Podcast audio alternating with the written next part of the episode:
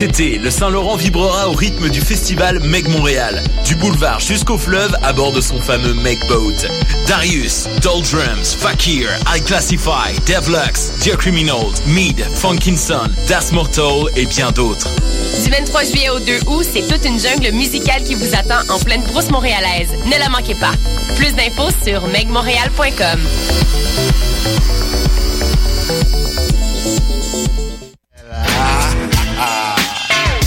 Bonsoir ou bonjour, c'est Oxpo Puccino et vous êtes sur les ondes de choc. C'est pour ça que ça bouge comme ça.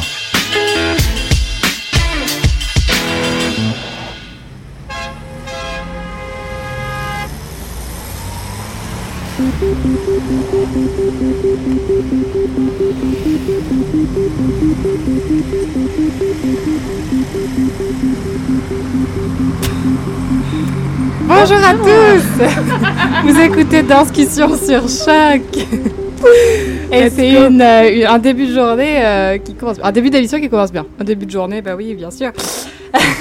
Alors aujourd'hui, une belle émission. C'est notre 107e et la dernière de la saison. C'est la Qui- 108e, Clara. 108e bah ouais, oui. Clara, t'es dans la Hey. bonne voie. Vous m'avez pas aidé. hein. Je vous laisse le relais. Je, je- Stéphanie. Alors, ben, nous sommes le 23 juin 2015. Comme on a dit, c'est notre 108e émission, la dernière de notre saison 2014-2015. Une belle émission qui s'annonce. Donc, euh, on va clôturer le Festival Fringe qui lui-même s'est clôturé tout seul en fin de semaine, en fin de semaine euh, avec les danses Q7 d'abord. Donc, Maude, bonjour. Bonjour, bonjour. Clara, salut. Salut Hélène. Allô, allô. Et moi-même, Stéphanie. Bonjour, Donc, Stéphanie. euh, bonjour, mesdames. Euh, voilà, nous allons finir le. Ben, nos- nos- euh, L'ange qui, qui est présente euh, va, va nous aider à finir le, le festival Fringe tantôt. Nous allons également recevoir, euh, recevoir Emily Ruet, qui était la gagnante de notre super pass offert par le Fringe, euh, pour également faire un retour des, des shows qu'elle a vus, des coups de cœur, des coups de gueule. Elle en a vu 17, alors je pense que ça va Ah être chaud. ouais. Ouais. Bah, on réservera au moins 17 minutes, sachons-le, que car c'est assez euh, à couvrir. Mais on se tourne déjà à nos premières invités après une longue introduction. Nous recevons Alice Kin, bonjour, Bonjour à toutes et Théo Mogan Gidon, bonjour. Bonjour. Merci d'être avec nous de France. Oui, Merci c'est un à vous de grand nous plaisir. accueillir. Bah oui, première fois à Montréal, première fois dans les studios de Danscussion, peut-être pas la dernière. Donc, vous composez, vous êtes le duo euh, Umae, si j'ai bien prononcé. Oui, Oui. exactement. Qu'est-ce que c'est ce duo? Qui êtes-vous? Bah, duo Oumaï, pour commencer Oumaï, on peut se poser la question qu'est-ce que ça veut dire?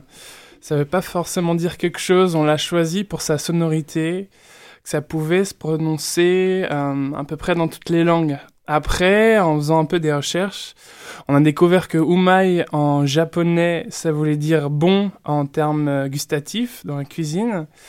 Et en quechua, euh, donc en Amérique latine, ça voulait dire petite tête. Voilà.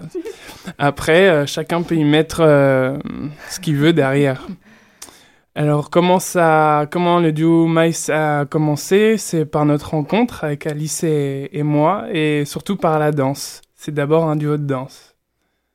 Et nous sommes des nomades. On danse euh, partout où c'est possible, avec public ou sans public. Et aussi, on essaye de créer vraiment du lien euh, social, en fait, à travers notre art. Euh, et euh, notamment, on a créé un projet, euh, donc plus une démarche maintenant, qui s'inscrit dans notre parcours d'artiste, où on est allé pendant un an en Amérique latine avec un projet socio-chorégraphique. Donc l'idée, c'était d'aller rencontrer les peuples à travers la danse. Voilà. Et ce projet s'appelait Oumaï sur la route. Donc en chemin et aller à la rencontre des gens pour nos rencontres aussi humaines, se découvrir autant soi que les autres. Donc vous êtes parti en, en Amérique du Sud avec ce projet. Vous êtes allé dans quatre euh, pays, si je me trompe pas. Oui, Vous avez ça. fait la, la Bolivie, le Brésil, l'Équateur et le Pérou. Ouais. Exactement. Et, euh, et vous êtes allé à la rencontre des gens parce que je pense que, d'après ce que j'ai compris, c'est vraiment euh, le, le projet que, vous- que vous menez avec Oumaï, c'est de rencontrer les gens, de tisser des liens et de montrer que la danse, ça, se passe pas juste sur une scène et c'est pas réservé juste à euh, une partie de la Ouais. société. Mm. Euh, c'est d'ouvrir les portes et de de créer des, des dialogues, des, des, échanges. Ouais. comment ça s'est passé cette rencontre des, des, populations dans, dans, dans, les différents pays? Avant de, de, parler aussi de, de qu'est-ce que vous faites mhm. aujourd'hui à Montréal, au Québec en fait. Alors il y a plusieurs anecdotes, mais celle qui est la plus la plus belle, euh, c'est quand on arrivait au Brésil, on, ne pensait pas faire d'atelier. Euh, juste un petit détail, on a fait la traversée en bateau à voile. Donc quand on est mmh. arrivé au Brésil, on est vraiment arrivé euh, voilà, par les voies fluviales sur le, le, fleuve Pernambuco.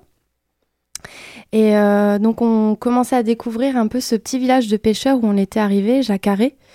Et puis, euh, au bout d'une semaine, on s'est dit avec Théo, bon, on peut peut-être voir s'il y a quelque chose à faire. Et euh, on allait régulièrement dans une petite cantine du village. Et on a commencé à discuter avec les, cuisinières. On leur a demandé, est-ce que vous aurez une idée où on pourrait proposer nos ateliers gratuits euh, avec des gens qui seraient intéressés, curieux? Et à ce moment-là, en fait, dans la, cantine, il y avait un monsieur qui était là, qui est venu nous voir et qui nous a dit bah, Je vous ai entendu, moi j'ai un espace, euh, ouvert. Euh, il y a de la capoeira qui se fait là-bas. Je peux vous présenter euh, le groupe et puis peut-être qu'il peut se passer des choses. Et puis voilà, on a rencontré le prof, les jeunes et on a fait un très bel échange où ils nous ont appris la capoeira et nous, on a partagé des ateliers de danse. Voilà un petit peu comment ça se faisait. C'était surtout quand on discutait, en fait, on, parlait de notre démarche et puis les gens réagissaient, rebondissaient et puis c'est comme ça que ça se tissait, en fait. Bah, c'est surtout aussi que les choses ont, fait de cette manière-là, parce qu'on a organisé un itinéraire, des rencontres avec des associations au début, par Internet, mais rien n'a fonctionné. Soit il y avait un changement de direction qui n'était pas forcément courant de notre arrivée, on a joué au chat et la souris, l'un voulait vraiment qu'on rentre dans un cadre de volontariat et pas forcément juste d'atelier.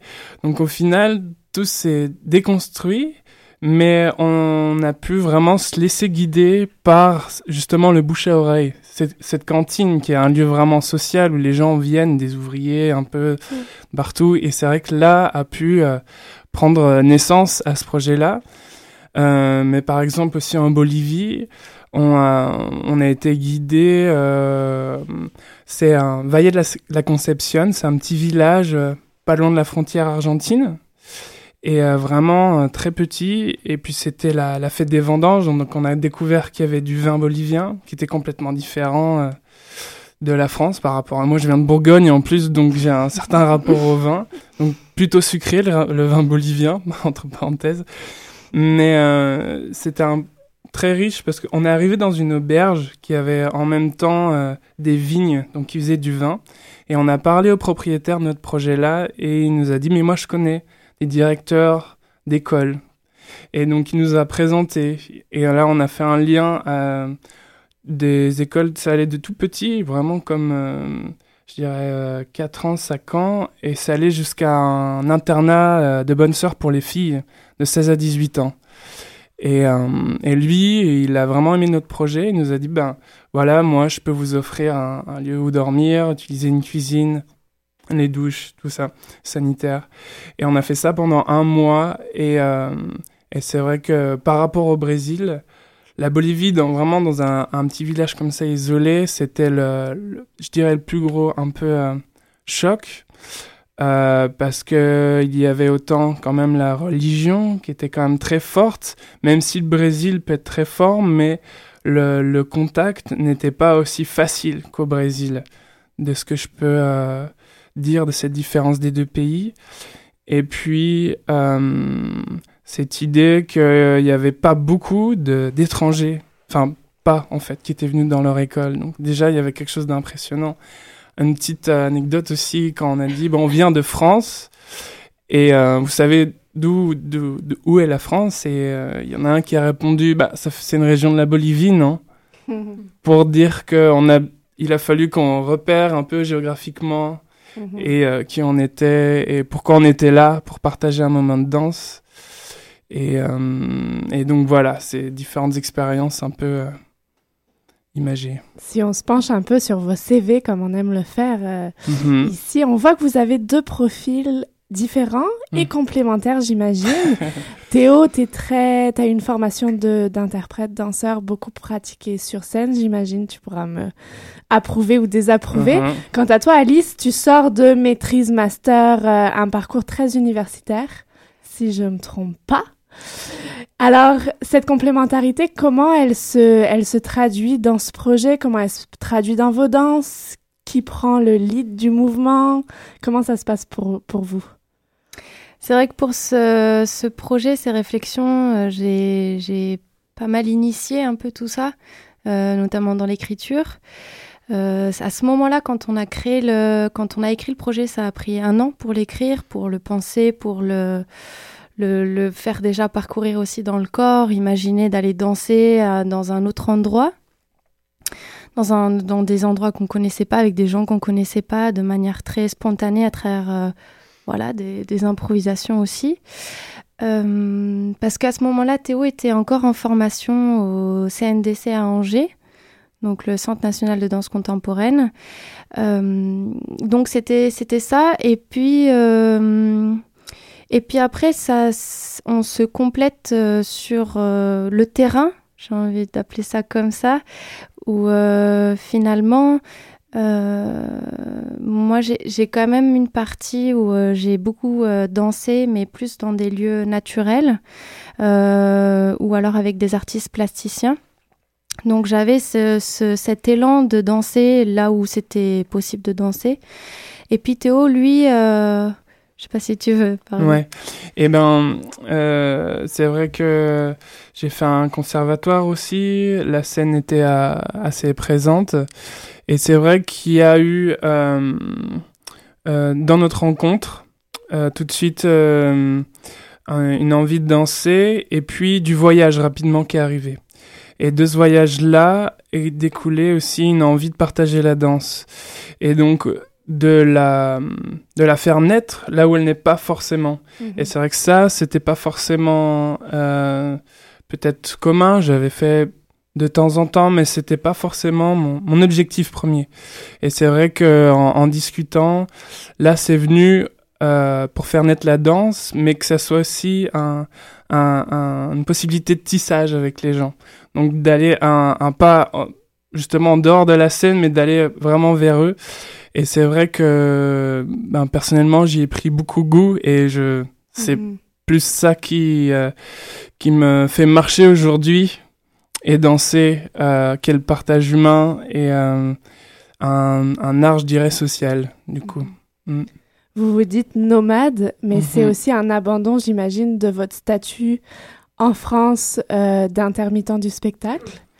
Et puis, on sait que vous allez y retourner. Alors, comment vous envisagez ça, ce, changement de statut, ce, ce, côté terrien plus que français euh, C'est vrai qu'on défend euh, pas mal cette, cette idée de, de, de choisir notre place et pas d'aller prendre une place qu'on nous dit de prendre ou que, ou que des lois vont nous dire de prendre. Donc c'est très fort. Euh, et en même temps, ça, ça peut mettre des barrières, ça peut mettre des, obstacles euh, et compliquer aussi du coup euh, la, posture qu'on choisit d'avoir parce qu'on ne s'inscrit sur aucun territoire. Mhm.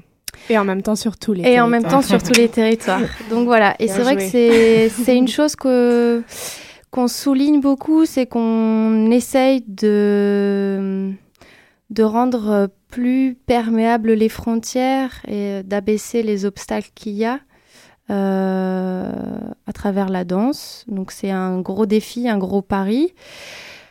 Euh, puis là, il y a peut-être euh, quelque chose qui va changer pour nous dans ce retour en France, justement, c'est qu'on nous a proposé d'être artistes associés à Chalon-sur-Saône, donc en Bourgogne, au sein d'un EHPAD.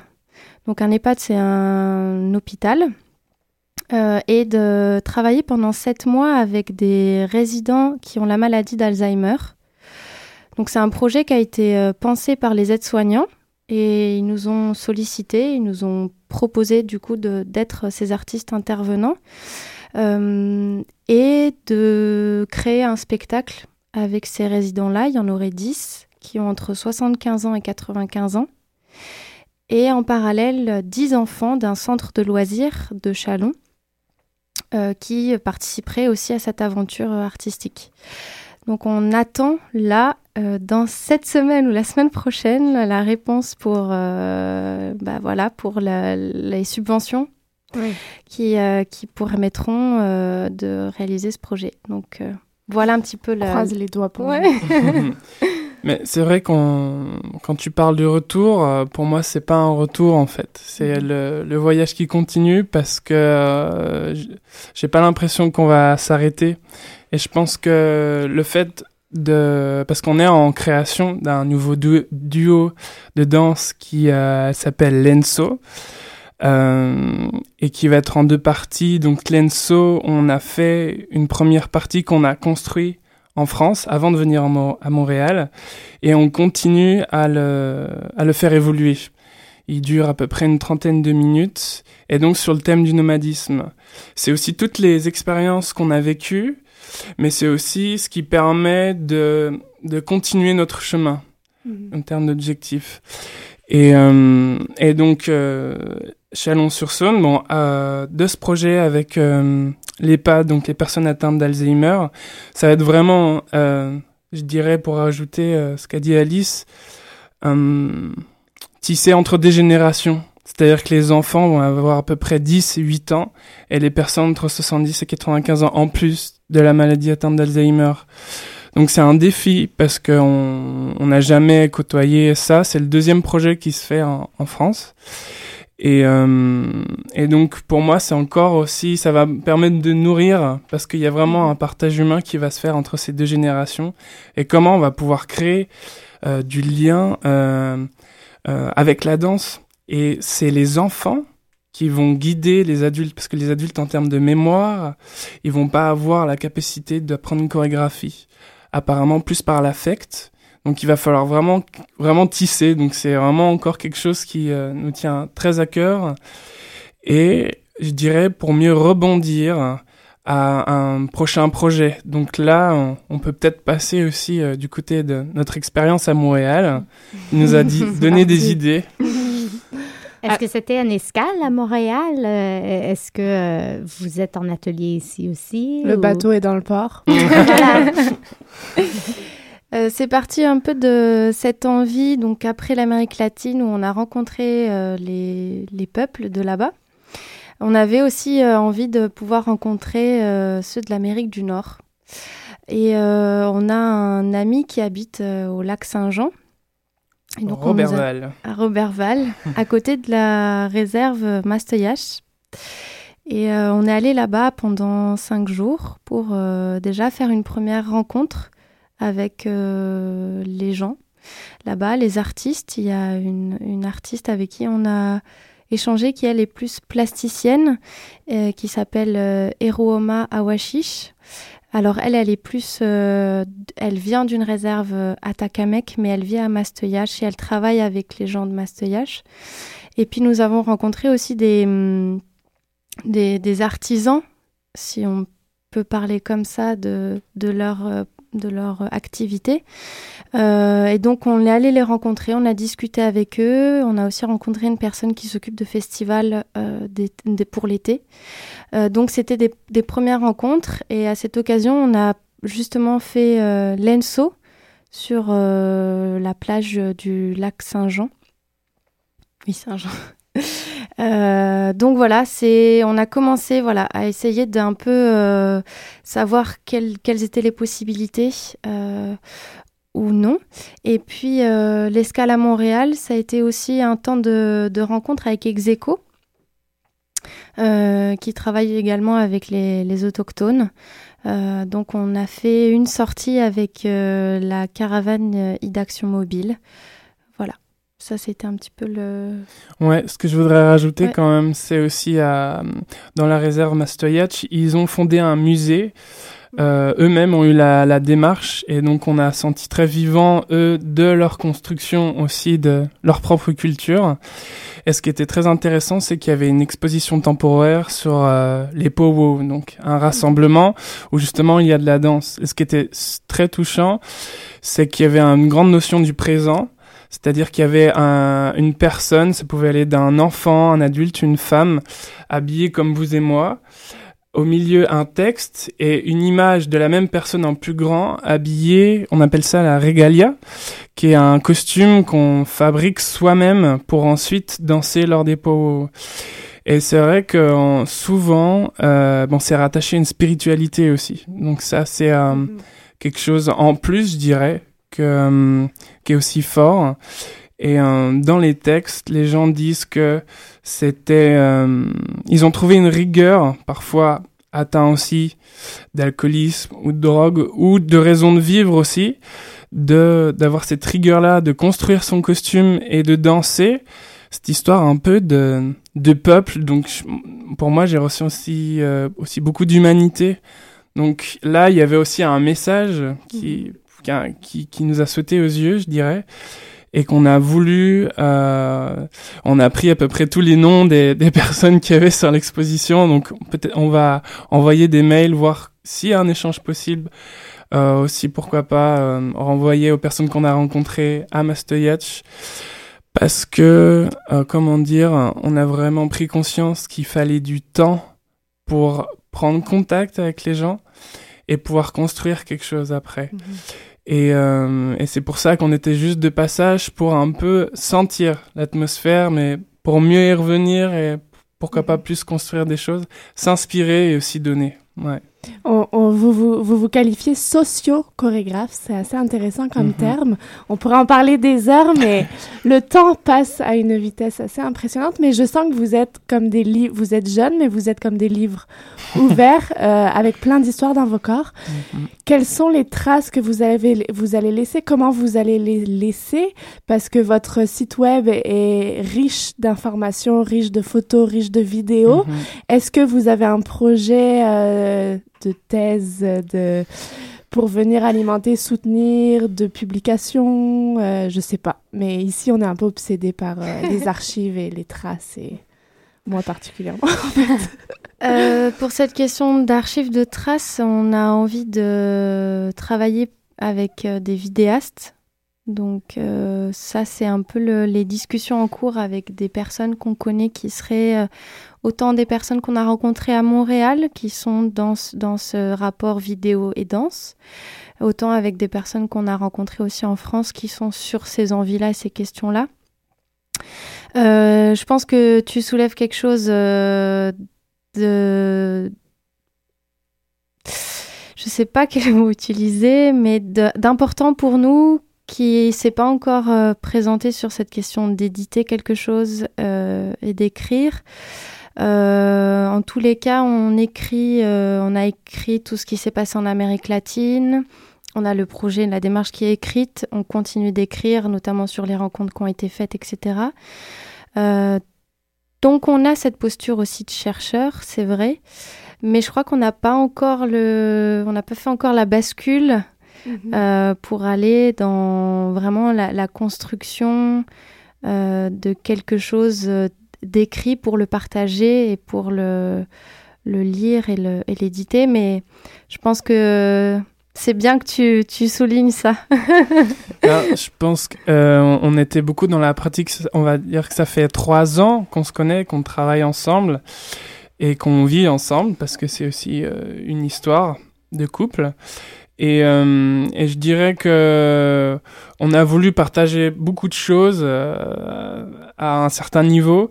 Et disons qu'on a, je dirais qu'on est à une époque de la digestion où justement peut-être ces histoires de rédiger, de racines encore, je pense, ça peut être lié cette image-là à ce que tu viens de dire. Et on était en train de réfléchir en fait ce que véhicule notre art par la pensée, parce qu'on était beaucoup dans, à un moment donné dans l'improvisation, dans le faire, il fallait marcher, il fallait y aller, parce que il fallait parcourir toutes ces étendues. Mais maintenant qu'on a aussi, euh, on a été enrichi par tout ça, euh, les pieds, euh, qu'est-ce qui monte jusqu'à la tête, voilà, et que pour ensuite que ça reparte vers les pieds pour encore remarcher. Et c'est vrai qu'aussi on a été nomades pendant deux ans, donc tous les mois ou deux mois on bougeait, on n'a pas de chez nous et on était toujours avec notre sac à dos. Et là, un nouveau temps se présente où on va s'arrêter mmh. sept mois, un an, et je pense que ça peut, ça peut fleurir à ce moment-là parce que on, va vraiment tout poser, autant le, le corps, l'énergie, les affaires, euh, que du coup ça va pouvoir vraiment décanter et donc pouvoir aussi euh, donner un prolongement euh, par, par écrit et, et, au plus loin si c'est possible. Mm. On a hâte. Moi, j'ai hâte. Mhm. Je voyage. Moi, c'est le début des vacances. c'est bon. Merci. bien. Allez-y, bah, c'est bon, moi, j'ai dit Moi, je suis partie aussi. je suis en bah, voyage. Vous allez vous poser, vous êtes bien posés tous les deux. Euh, super énergie et super belle rencontre pour nous. Donc, euh, les portes sont ouvertes euh, à choc, mais avec discussion pour votre prochain retour. Alors, merci beaucoup pour votre partage. Merci à vous. On se quittera avec une petite page de musique et on sera avec notre deuxième entrevue avec Émilie Ruet. Merci. Merci. Merci. Vous écoutez bien sûr Discussion sur choc.ca.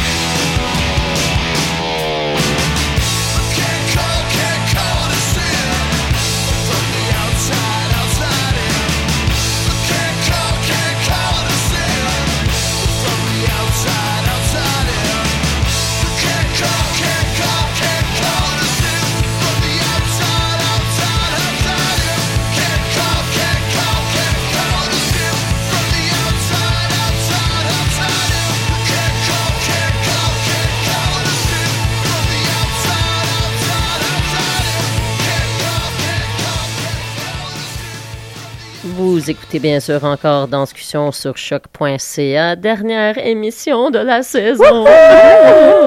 sniff, sniff. Sniff, sniff. Certaines sont contentes, certaines sont moins contentes. Dommage! Et on a qui en studio Et on est avec de nous, hein? retour. Elle a changé de couleur de cheveux. Et pas pas de sourire. personnalité. C'est notre, c'est notre chouchoute, sans doute, euh, à Danscussion. On aime la recevoir dans toutes ses- sous toutes ses casquettes. Et aujourd'hui, elle est la casquette grande gagnante du Pass French Festival Saint-Ambroise. Alors, Emily a répondu à, la, et à une question sur euh, Facebook et elle a gagné le pass pour voir tous les shows qu'elle voulait dans cette grande programmation qu'est le Festival French. Merci le Fringe de, Merci, de merci, nous donner le, Fringe. le droit d'offrir ça. C'est vraiment chouette. Et aujourd'hui, bah, elle va faire notre job. elle va donner ses retours euh, sur euh, les shows. Je lui ai demandé de parler de ses coups de cœur, ses coups de gueule, donc euh, pas forcément tout, tout, tout ce qu'elle a vu, mais celles que- ceux qu'elle a sélectionnés et dont elle a vraiment envie de parler dans tous les sens possibles. Oui, ben c'était pas facile de choisir euh, des coups de cœur à travers tous les shows que j'ai vus. Puis euh, même en recevant cette passe-là, je savais déjà euh, beaucoup de spectacles que je voulais aller voir et je me suis permis d'aller en voir plein d'autres. Donc sans tout de suite nommer les coups de cœur, ben c'est sûr que j'aimerais ça que ce soit euh, je vais parler, mais que vous échangez parce que Et je suis pas la seule à avoir vu vu. des spectacles au French vu. Oh, oh. On était même côte à côte. Ça et que j'avais oublié qu'on était ensemble, oui. Stéphanie. euh, ben, la fatigue. Euh, donc, euh, cette année, j'ai vu beaucoup plus de spectacles que j'ai jamais vus euh, à jamais au Fringe. Et, euh, mais à travers tout ça, j'ai été plus qu'agréablement surpris. J'étais comme très, très ravie de voir autant de spectacles, autant de d'efforts, de qualité, de de- d'énergie. Puis, euh, sans... euh, pff, sans vouloir créer de, de controverses, je pourrais presque dire que j'ai eu plus de plaisir au Fringe qu'au FTA. J'ai dit presque. Je ne veux pas créer la controverse. mais euh, j'adore le FTA, j'adore le FTA. Mais j'ai j'ai vraiment beaucoup plus découvert le Fringe cette année, tous les spectacles et tout ça. Donc, euh, sans euh, continuer à faire l'éloge du Fringe, euh, je me lance. Donc, euh, j'aimerais dire, j'ai pas fait d'ordre. J'ai un cahier du Fringe avec tous les titres de spectacles écrits devant moi. Donc, je vais y aller tout de suite à, quand même avec les, les grands coups de cœur et émission de danse. Je tiens à vous avertir, ce ne sont pas nécessairement des spectacles de danse. Parfait, on aime, on aime ça. J'ai vraiment, c'est ça, ben, c'est, ça vient de l'émotion. J'ai, j'ai tripé sur euh, des projets qui ont été réalisés par, euh, mis en scène par John Lachlan Stewart et de ses équipes euh, merveilleuses. Donc, il y avait Miss Caitlin's Grade 3, etc. Je me souviens pas du titre, c'est beaucoup trop long qui est un solo autour d'une professeure de troisième année qui enseigne à sa classe, qui sont le public, nous, on est ses troisième années, qui enseigne à sa classe euh, la sécurité dans l'école et donc euh, de se préparer à l'éventualité d'un euh, tireur à l'école. le sujet est extrêmement euh, controversé euh, et ça, ça fait très peur, mais c'est c'est très très bien amené. Ça a gagné des prix aussi au Frankie et euh, ben, j'étais totalement d'accord avec ces. En effet, ça a gagné la meilleure production anglophone, je crois. Oui, c'est hein? ça. Ouais. C'était ouais, j'étais euh, j'ai vraiment euh, apprécié. Show de théâtre. Show de théâtre, euh, quand même un peu physique. euh, c'est des finissants de l'École nationale en anglais. Autre production de mise, encore mise en scène par euh, John. Je, vais- je dis son nom parce que c'est mon ami, mais il y a aussi une compagnie autour de ça et c'est pas le seul là-dessus. The Color of Life, j'ai beaucoup aimé aussi. Mise en scène originale, euh, euh, très physique. euh, un, un, un acteur qui joue le rôle de plusieurs personnages. Donc ça, c'était c'était très agréable. Et euh, mon autre coup de cœur, c'est Captain Aurora. Parce que la comédie musicale, j'ai pas la chance d'en voir souvent. Et euh, j'ai été euh, euh, bien euh, renversée de, de la qualité du chant, des chansons, de la musique sur scène. Il n'y avait pas de micro. Low budget, mais vraiment très grande qualité. Donc, ouais, à ce niveau-là, c'était assez hot. Donc, euh, j'aimerais quand même mentionner que j'ai beaucoup aimé plusieurs éléments et au lieu d'aller dans, du euh, bitchage, ou pas du bitchage, mais du... euh, euh, dans, des, dans critiques euh, plus négatives, j'aimerais relever les, les éléments qui m'ont vraiment plu dans certains spectacles. Donc, j'ai beaucoup aimé le rapport au public qui a été le rapport au public et l'improvisation dans la pièce James James and Jamesy in the Dark la section où est-ce qu'il s'approche de nous et qui commence à jouer avec nous sur le thème de la représentation. C'était un moment euh, touchant, rigolo. Euh, et ils sont incroyables, ces deux euh, performeurs. Mm-hmm. À partir du moment que ça vient le temps de faire de l'improvisation, j'étais renversée. Euh, je voulais faire une mention spéciale, euh, elle va rire de moi, euh, d'une joke de ballet de Delphine Véronneau dans la playlist que j'ai beaucoup appréciée et dont elle me parlait à chaque fois que je la voyais et qu'elle me disait que les réactions variaient d'une soirée à l'autre.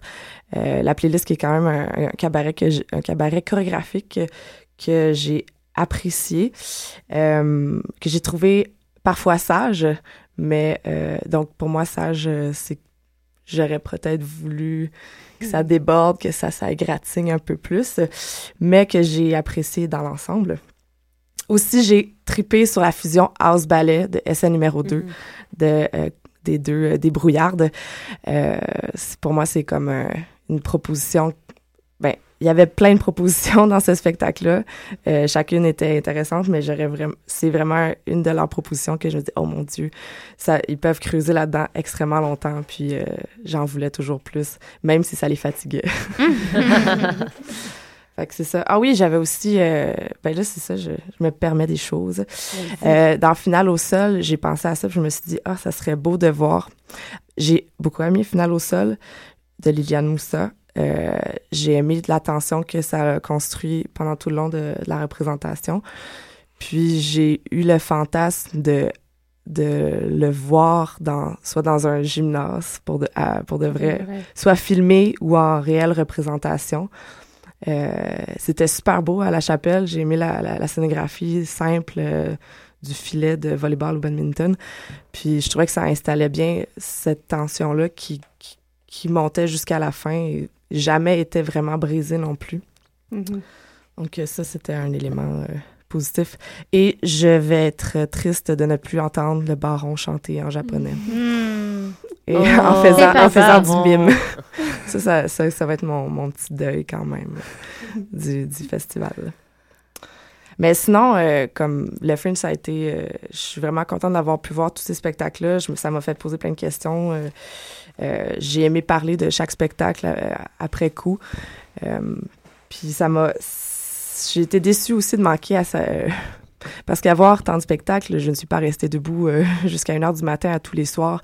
Et je suis regrettée de ne pas aller au 13 Hour parce que je me suis souvenue, parce que j'étais déjà allée dans le passé, et je me suis souvenue à la soirée de clôture à quel point c'était c'était merveilleux ces, ces soirées-là, avec leurs 11 secondes de danse, puis leur slow fight, euh, qui savent vraiment bien animer les soirées au Fringe, puis euh, j'avais un peu perdu ça de vue.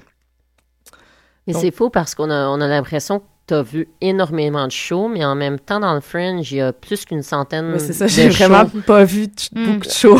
Donc, comment est-ce que tu as fait tes choix? C'est, qu'est-ce qui t'a interpellé? Pourquoi est-ce que tu as vu aller voir certains shows? Y avait-tu des surprises? Y en avait-tu qui étaient prévus? Comment est-ce que tu t'es organisé dans ton temps? Bien, cette année, ça a donné qu'il y avait beaucoup de, personnes que je connaissais qui présentaient, donc euh, j'ai priorisé un peu euh, là-dedans. Puis après ça, ça a été du bouche à oreille ça a été euh, j'ai essayé de regarder un peu sur Twitter le Fringe Buzz. Euh, j'arrivais pas toujours à voir clair. Il y avait des compagnies qui étaient beaucoup plus actives sur les réseaux sociaux. Alors ça donnait l'impression que ce spectacle là était super bon alors que la compagnie elle faisait euh, seulement faire un hashtag. Ce qui est une très bonne chose parce qu'on se réfère à ça. Donc Captain Aurora je pense pas je pense pas que je l'aurais vu si j'avais pas si j'en avais pas entendu parler. C'était pas dans mes ben, dans mes choix. Puis aussi, le, ça l'aidait de, de, se faire un petit horreur, euh, de, de, se dire, OK, je vais être dans cette salle-là, tout, tout, après, je peux aller voir ça. Donc, il y avait peut-être sur 17 des shows, peut-être 8 ou 9, euh, peut-être 10, 11 des, des, des, gens que je connaissais. Donc, ça, ça l'a aidé euh, à ce niveau-là. Euh, mais je pense que pour faire euh, ça, pour faire les choix, ça aide d'écouter effectivement les émissions. J'avais lu des articles aussi qui parlaient de, de OK, manquez pas ça, ça, ça peut être intéressant. Puis il y en a eu beaucoup qui ont sorti. Donc je pense que pour quelqu'un qui connaît pas du tout les gens, euh, c'était quand même possible de faire des choix semi-éclairés, même si on sait pas du tout ça va être quoi. on, oh, c'est difficile de, de ben, on peut se tromper, mais on a on peut tellement la chance d'aller voir plusieurs spectacles qu'il y a beaucoup de chances que euh, que vous envoyez plusieurs que vous aimez. Puis au pire, si ça ne va pas être le spectacle au complet, ben il va y avoir un élément qui, qui va mm-hmm. ressortir puis qui va vous marquer. Ça me fait penser à quand je suis allée voir euh, Big Footed. J'ai vraiment, c'est pas un spectacle qui m'a renversé dans au final, tu sais, j'étais un peu sur ma fin, mais euh, j'ai tripé sur la proposition euh, de départ des lampes de poche qui réveillait les gens de notre petit confort, qui nous a amené à être super participatifs. Puis la position des interprètes aussi, leur manière d'être avec les gens, leur euh, le type d'interprétation qui était comme assez neutre, pas pas trop je sais pas, j'aimais leur présence. Puis, euh, puis aussi le switch avec les, les Yetis qui se mettent à danser sur du gros hip-hop sale. C'était, c'était, il y a quelque chose de jouissif là-dedans. Donc, même si j'ai pas compris, j'ai trouvé que c'était un propos qui était comme un peu euh, euh, crypté, pas incompréhensible, mais il fallait fallait comme chercher ou je sentais que ça ça ça, ça me rejoignait pas j'ai pu apprécier mm-hmm. ce, ce spectacle là mm-hmm. En, faisant comparaison, c'est intéressant parce qu'au débat, au départ, tu avais dit, tu as presque, peut-être, tu t'es amusé plus qu'au FTA. Est-ce que, ah, ah. est-ce que tu penses le fait que les billets soient. Euh, genre, tu as une passe qui donne tout gratuit, mais en même temps, est-ce que c'est le fait que les billets sont seulement 10 donc, quand on prend une chance et on est, entre guillemets, euh, déçu, on n'a pas perdu 50, 60 dollars de notre poche. Oui, c'est sûr que, l'aspect monétaire a un impact, mais je trouve que euh, oui, absolument. Tu sais, euh, même moi, je travaille dans une salle de spectacle. Les, les spectacles que je vais voir, ben, je vais hum, si je les aime pas, je vais être capable de dire ah ça c'était bien, ça c'était bien, puis je suis moins offusquée parce que j'ai pas eu à débourser. Fait bon, ça joue dans la balance, mais je pense qu'il y a une ambiance au Fringe où est-ce que les spectateurs sont hyper motivés de venir voir. Souvent, c'est des amis, mais pas juste ça. Tu sais, il y a quelque chose de festif, c'est l'été. Euh, ça se fait sans prétention. C'est dans la majorité des spectacles qui sont présentés en processus, se, se disent pas comme étant un processus achevé. Ça amène quelque chose de léger dans l'appréciation. Quoique le, projet, le produit, le produit, la proposition peut être extrêmement pertinente et intéressante. Puis le, ouais, c'est ça. Puis l'ambiance du fringe aussi, ça fait. C'est pas tous les artistes qui embrassent ça, mais je trouve que quand les artistes euh, soulignent, participent aux, activités parallèles, euh, vont à l'attente, euh, vont voir les autres spectacles, en parlent entre eux, quand, quand cette petite communauté-là se, se met ensemble, il y a quelque chose de plus fort. les animations au 13 Hour, bon, je suis pas allée cette année, mais je suis déjà allée dans l'année passée. Euh, ben, c'est vraiment plus excitant à être là-bas qu'au QG du FTA. Des fois, je veux dire, il y avait des très bonnes soirées au QG du FTA, mais je veux dire, c'est animé. Il y a vraiment, il y a, des gens qui sont là et qui nous animent pendant une heure de temps et, qui se donnent euh, intensément. Donc, euh, ouais, c'est ça. Je veux pas faire des comparaisons, mais le fringe, c'est aussi une tradition qui se construit depuis longtemps. Donc, il y a, il y a, une très grande force très sous-estimé, à mon avis. Pour le comparer non seulement au FTA, mais à n'importe quel festival. en fait, ce qui est très original avec le Fringe, ben, on, en a parlé ben, depuis que le Fringe est lancé, que voilà, il n'y a pas de curation, c'est c'est tiré au sort. Euh, mais aussi, tous les revenus retournent aux artistes, fait que ça donne que les artistes sont également, comme tu as dit, aux, différents événements parallèles de leur spectacle, dans les autres spectacles, parce qu'ils peuvent se donner un petit mot de passe, dire j'ai quelques billets de mhm. loose, viens voir mon show, j'ai vu le tien, j'ai apprécié ça. Et du coup, il y a comme un pouvoir dans les mains des artistes qui font que euh, non seulement est-ce qu'ils veulent vendre leurs billets, mais ils veulent être engagés et ils le sont parce que c'est ça ce qu'ils font pendant 12 jours, ça ce qu'ils font euh, même, même beaucoup avant, on peut dire ça, ça dure un mois le fringe. Et, euh, et ça, c'est unique, je trouve. Euh, parce qu'ils ont cette possibilité et, et je ne critique pas non plus d'autres festivals qui peuvent pas donner ça à leurs artistes. C'est énormément de, de prise en charge puis des, des, des salles à payer. C'est beaucoup d'énergie pour les artistes de faire le fringe. Donc, comme je. Ouais, c'est ça. Je, je veux pas. Je, en fait, on peut pas comparer. Euh, mm. je, je, le fais à la blague, là, je veux vraiment le, préciser. Euh, quoique, les grands festivals peuvent s'inspirer de, de l'énergie puis de la fougue de, de ces petits mm-hmm. événements-là ou des idées mm-hmm. euh, reliées à ça. Puis certaines philosophies aussi parce que il y a au Fringe, c'est les nouveaux artistes, ça va être des manières de faire. donc, enfin, voilà. C'est ça, il y a beaucoup aussi, en dehors des, des artistes, on peut dire qu'il y a beaucoup de bénévoles au Fringe qui, qui vont être à l'attente pour un certain nombre d'heures, qui vont vous vendre euh, mm-hmm. les billets et ensuite aller voir leur show gratuitement. Euh, et moi, je tiens à souligner quelque chose que j'ai beaucoup apprécié du Fringe cette année, qui était nouveau, c'était le tip de Fringe. Et, et moi, je trouvais ça chouette qu'il y a une petite boîte que vous donnez vos loose change ou voilà la dame qui t'a vendu tes billets était vraiment euh, bien organisée, bien sympathique avec toi. Elle a dit tiens prends un hot dog, je prends cinq minutes puis euh, on revient. Oui je tip le fringe. C'est comme un rapport euh, de bartender et de client et en fait plus tu t'amuses, mieux ça se passe pour tout le monde puis mm-hmm. plus profitable c'est le, festival. Fait que moi, je soutiens ça, je l'encourage pour les années à venir. Puis, il y a, y a, ce côté vraiment facile d'approche, friendly, qui se passe dans toute l'équipe et, et, avec tous les artistes que quand, quand ça se passe ainsi, ça, ça, va, ça va mieux pour tout le monde, je trouve.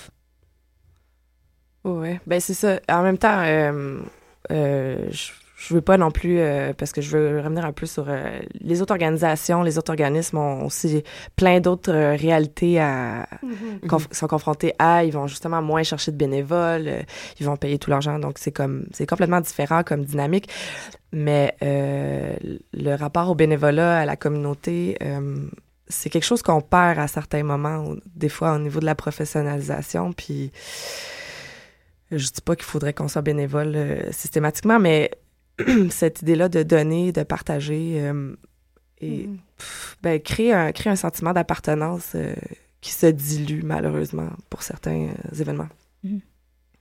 Et c'est ça, c'est ça qui est intéressant aussi, parce que c'est pas juste des questions de bénévoles, mais il y a aussi presque une communauté au fringe de spectateurs qui veulent payer. Et ça, je trouve ça très intéressant que je connaissais beaucoup de monde que sans la passe euh, Super Pass gratuite, ils voulaient voir 8, 10, 12 shows. C'est des shows qu'on paye. C'est rare qu'on a la chance de, dans une semaine et demie, deux semaines, se, payer 12, euh, spectacles, tu sais, et, de faire sa journée, sa, fin de semaine. Moi, j'ai fait... Euh, c'est certain qu'on avait des critiques à, écrire, des spectacles à voir, mais je pense que j'ai fait 14 shows en, en 4 jours et, et quand même, c'est le fun. Puis on se permet pas souvent d'être spectateur autant engagé. Euh, un show, c'est assez par jour normalement, mais mm. j'avais des journées, j'en ai vu 4-5. Euh, spectateur à temps plein. Ouais. Il faut quasiment prendre des vacances pour, euh, pour aller voir tous les shows. ouais, c'est ça. Ben, moi aussi, je prévoyais en voir de toute façon entre 8 puis 10, donc ça l'a comme juste aidé. Là il y avait comme un point que je voulais amener parce que vous avez critiqué aussi des spectacles qui sont qui sont euh, qui ont arrivé. Puis je voulais comme parler d'un ben je voulais peut-être dévier un peu de la discussion.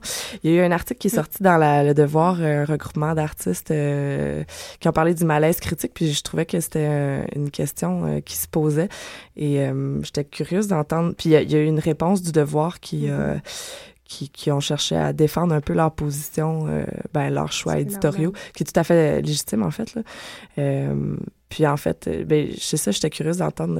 Ben... tu peux peut-être, si, vu que tu lances le sujet, dire ce qui s'est passé dans ce dans cet article, ce que ce que les en fait ils ont ils sont plusieurs artistes à avoir signé. Oui, c'est co-signé puis dans le, le, le, sujet est autour euh, de ben c'est juste que ça j'ai pensé à ça à travers mes réflexions autour du mhm. fringe de ma position critique par rapport au spectacle que je vais voir par rapport au fait que je suis interprète tendance et que je suis allée voir beaucoup de spectacles en théâtre par exemple.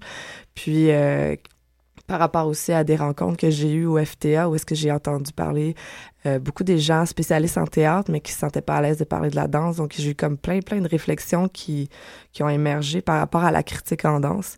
Et donc ça ça m'a amené à penser à cet article là qui parle un peu de ben ce que j'ai perçu en fait là, le, le, le, le noyau de l'article c'est la la qualité des critiques en danse qui est de moins en moins euh, présente pour certains articles, qui est moins euh, que, que, les euh, que les, les, appréciations vont sont souvent bah, le, le, contenu critique est flou, poétique, pas assez précis quant au rigoureux. quant à mm-hmm. ouais, rigoureux exactement. Donc et je ben je j'ai pas j'ai pas lu toutes les critiques en danse j'arrive pas à dire je suis d'accord parce que j'ai pas lu toutes les critiques qui ont sorti pendant le FTA euh, donc c'est ça mm-hmm. mais puis je, je sais que le devoir est aussi un organe qui dans les derniers qui fait la critique en danse. Donc, c'est certain qu'on on reconnaît au devoir cette qualité-là. C'est parti visiblement de, de, d'un reproche fait à plusieurs gros euh, quotidiens d'avoir envoyé des journalistes généralistes, mhm. entre guillemets, parce que la rédactrice en chef est venue euh, dire que finalement c'était des, des, journalistes culturels qui avaient été euh, pas choisis, spécialisés en pas spécialisés en danse, pour aller critiquer des shows de danse au FTA. Ouais, mais en bout de ligne, c'est ça. Il y a eu comme on dirait plusieurs incompréhensions, mais je pense que le cœur du sujet, mhm. c'est la qualité de la critique en danse. Je pense que ça, ça repose là-dedans aussi. Euh. Moi, je pense que le, la polémique est ouverte et, et je sais pas si on l'a tous lu cet article ici. Mhm. Je pense que ça mériterait une grosse discussion euh, parce qu'il y a plein de choses qui sont contestables et il y a plein de choses qui sont qui sont approuvables. je ne sais pas si on peut on peut le dire comme ça. Moi, je soulignerais juste que dans l'article, ils disent que euh, les, les journaux quotidiens sont les derniers les derniers bastions euh, de de la parole critique et j'inviterais ces gens-là à justement se tourner vers les blogs mhm. à se tourner vers nos plateformes qui, au contraire, sont là et qui, qui, sont, qui se sont créées pour une liberté d'expression et avec un bagage culturel aussi. Euh. Donc moi, j'inviterais ces gens-là qui sont pourtant des gens qu'on côtoie euh, euh, beaucoup, tous ces gens qu'on signait qui, qui savent qu'on existe, mais c'est ça, à, à, venir discuter avec nous et à remettre des choses en question aussi. L'article est, à mon avis, très contestable mais la discussion est ouverte et elle ne fait que attiser. Euh, je ne sais pas si elle est bien ciblée vers les bonnes personnes, en tout cas. Mhm. Mais c'est intéressant parce que moi, j'ai beaucoup souvent pensé pendant le festival euh, Fringe qui vient juste de finir parce que j'assistais à des spectacles non seulement comme euh, blogueuse, euh, animatrice radio, mais aussi comme membre du jury pour Bougie, aussi comme artiste qui a souvent présenté non juste dans le Fringe à Montréal, mais des Fringe à travers le Canada. Et à un certain point, tu te demandes vraiment c'est quoi ma place ou mon droit euh, d'écrire dans, dans, un temps où ce que toutes les traces qu'on écrit restent pour toujours sur l'Internet? Et c'est quand même un festival des fois qui est pour euh, jeunes artistes d'essayer des nouveaux coups. Mm-hmm. Et comment est-ce qu'on écrit quelque chose sans lancer des roses et dire que c'était le meilleur show du monde, mais aussi en, en étant franc et juste et pas tomber dans le piège de nous, on veut des clics sur notre, euh, sur notre blog, fait mm-hmm. qu'on va faire une critique nulle pour déchirer quelqu'un.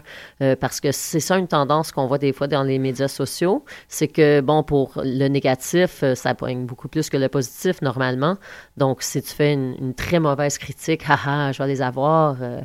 Là, tout le monde va lire ta critique parce qu'ils vont dire, ah, il y a de quoi, il y a de quoi à lire. Alors, c'est, je trouve, c'est, on est dans un temps assez intéressant parce qu'en effet, les, les, critiques qui nous restent, les traces qui restent, c'est souvent ceux qui se font sur Internet, mhm. qui sont trouvés par après dans un Google Search. Alors, un journal euh, hebdomadaire, euh, ça disparaît dans la poubelle après. Mais c'est ça, les deux se retrouvent ensemble. Donc, euh, autant les journaux plus importants que, que ce qui que ce qui est écrit sur les, blogs, les blogs, pardon.